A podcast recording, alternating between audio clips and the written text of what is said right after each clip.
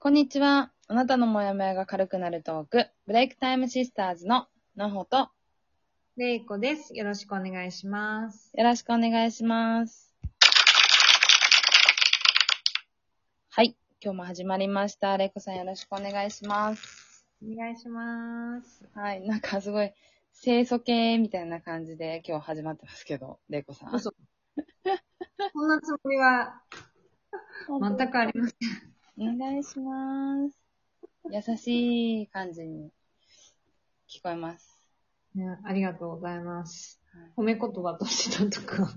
いや、とっても褒め言葉ですよ。いや、いつも優しいんですけどね。もちろん。本当に。いやー、ね、自分に優しくしないといけないな、と思う、思う、ねみんな。なんかこう、どうしても、日々、いろんなことがあるじゃないですか。うん。まあ、その人付き合いとか、まあ仕事とか、何でもね、プライベートでもそうだけど、うん。なんか、日々忙しく過ごしてたりとかすると、うん。なんとなくこう、なんかこう、エネルギーが湧いてるから、うん。どうしても人にこう厳しくなっちゃったり、自分にも厳しくなっちゃいがちじゃないですか。うん。そうだから、本当に優しくしな、自分にも優しくしなきゃいけないなって。で、自分に優しくすれば、人にも優しくなれるなっていうのを日々こう思いながら生きてはいるんだけども、なんか、そうだよなんかこううまくいかないことがあったりうん。するんで、まあ、大概私も主人に当たってる時っていうのは大体自分にこう、しこうお鬼な、鬼対応してる時は、うん。大概そのイライラが反射して、ね夫にこうそれをこう、ぶつけてるなと思って。。よくないいんですけどね。うん、その、まあでも本当に、人間、そうか、感情があるっていうのが人間だからね。そこのコントロールって難しいけど、まあだから、こういうところで、うん。なんかちょっとリフレッシュする時間を持つっていうのが多分大事なんだ。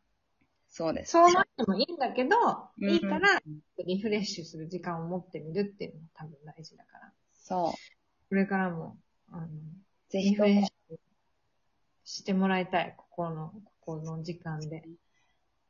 そうなの。なんか、ちょっとでもスッキリしてくれればなっていううん思いがあってやってるので、なんか、あの、あ、こういう人たちもいるんだとか、なんか、そういう感覚で聞いてもらえればいいですよね。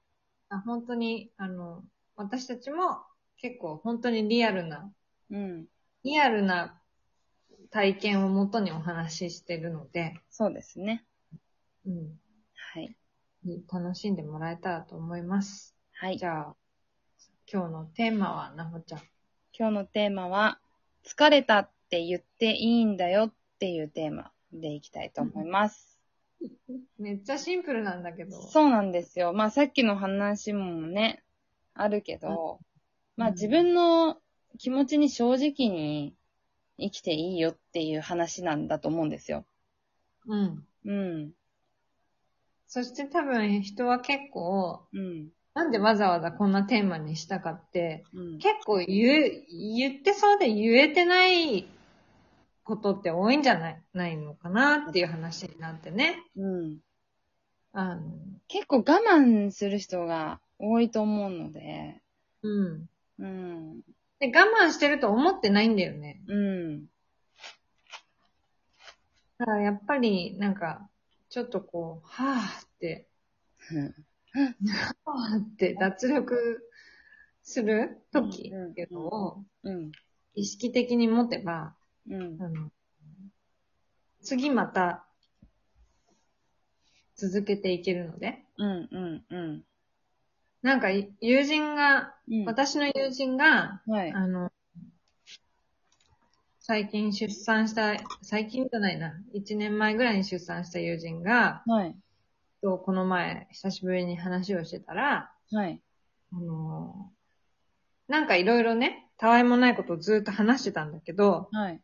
ふと、なんか、それで、糸が、こう、ピンと張ってた糸が、プツって切れたように、うんうん。いやー、まあ、疲れ、疲れたって言っ言ったんだよね、ポロッと。うんそしたら、爆笑しながら泣いてて、うん。うん。あ、でも正直な気持ちだし、うん。あの、ね、すごいその妊娠して出産して、うん。で、あの、それまでずっと、そのもちろん妊娠まではずっとバリバリ仕事をしてたし、うん。あの、まあ、この一年でものすごい変化があったと思うんだよね。うん。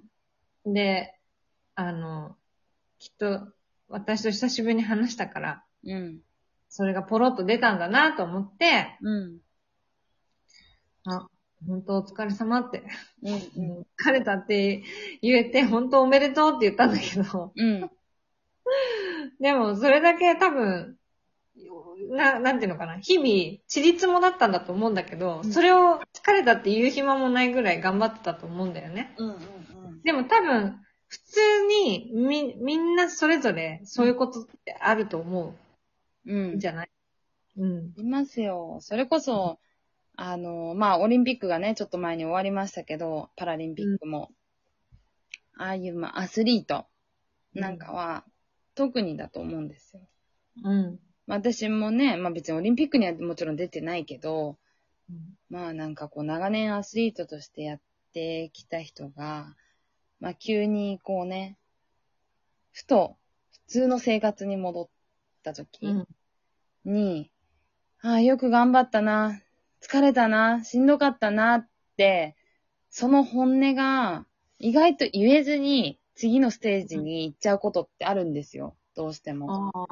そうそうそう。休憩せずに次のステージに行くことが多いから、うんなんか休憩してもいいんだようん。っていう、まあ弱音吐いてもいいんだよって、今まで弱音吐けなかったけど、うん弱音吐いてもいいんだよっていうことは言えるなって思って、まあアスリートだけじゃないんですけどね。もちろん。うん。なんか、無理をすればするほど、うん。きっと体だけじゃなくて心も多分しんどくなっていくから、うん。あの、しんどかったな、辛かったな、疲れたなっていう、その感情に素直になってもいいんじゃないかなって思うんですよね。なんか、ね。ね、私とか水泳ししてるじゃないですか。うん。だから、まあ本当にこれは水泳してる人にしかわからないんですけど、うんあの、水中の方が楽なんですよ、私たちって。どうしても。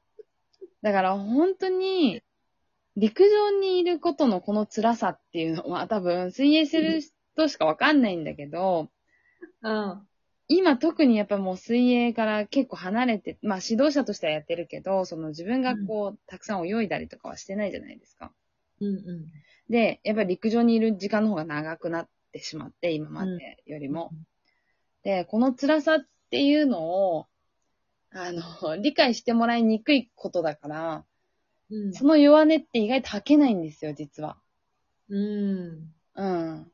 普通に一緒にね、生活、みんなね、生活してて、本来人間って陸で生活してるものだから、陸上がしんどいって言えないじゃないですか。わかります？すごいちょっと面白い話になっちゃうんですけど、うん。そね。うう。うん。だけど、しんどい、疲れるんですよ。これ分かってくださいっていうのを言えるかどうかなんですよ。私たちって今までこういう生活してて、なかなかこう陸上になんかこう、こう上がって生活するっていうことが少なかったから、うんそう、辛いんですって言えるかどうかだなっていうのをすごい。そうだね。その、で、相手が実際にうん分かるかって言ったら分かんない人だっていると思うよ。いや、いる。経験がないから。まあ私も正直、そう100%ナホのその気持ちは理解できないんだけど、うんなぜならそんなに水の中にいたことがないから。だけど、その言うってことが大事なんだよね。そうそうそうそうそうそう。別に理解をしてもらえるかもらえないかとかじゃなくじゃて、なくそう、その辛さっていうのがね、吐き出せるかどうかっていうことが一番大事。うん。うん。その、よくありがちな、うんあの、女性が、あの、奥さんとかが、あの、旦那さんとかに、うんものすごい、なんとかなん、なんとかだって、ちょっとヒステリックになっちゃったり、イライラをうんうんぶつけたり、まあ私もイライラをよくぶつけるんだけど、夫にね。うん。なんか、その、そういう時って、イライラをぶつけても、ただ相手は不快になって終わるだけなんだよね。うんうんだけど、そのイライラの根源は多分疲れてるんだよね。うん。うん。だから、そのイライラをぶつけるんじゃなくて、疲れたって、そうそうそう言ってみて。なんか、疲れ結局、そこが本心じゃないですか。そうね。うんなんかいろいろ言うんだけど、うん。その根元はうん。何なのってうん。自分に聞いてほしね、うんそうだね。い。うん。それが分かるとすごいスッキリするよね、きっと。いや、ほんとそうだと思います。ね。うん。うん。イライラをぶつけてる最中は、うんもっとイライラするだけで終わっちゃうけど。うん。だしあ、なんかこう多分いろんなことを枝付けしていっちゃうと思うんですよ。喧嘩してる時とか、イライラしてる時とかっていうのは、あれもこれもあれもこれもってなっちゃうんだけど、いや違うでしょって。うん。自分の本当に言いたいことは何？辛いって思ってることは何？っていうことにうん意識を向けてそうだね。見てほしいなって。そうすれば多分解決することって結構多くあると思うので、うん。ぜひちょっとそうだね。みんな言ってみて。素直にうんなってほしいなと思いました。心に聞いてみてほしいです。はい。私も含めて。はい。自分も聞いてみたいと思います。はい。はい。このトークを聞いていいなと思った方は、いいねやネギスタンプを押していただけると嬉しいです。今日も聞いてくださりありがとうございました。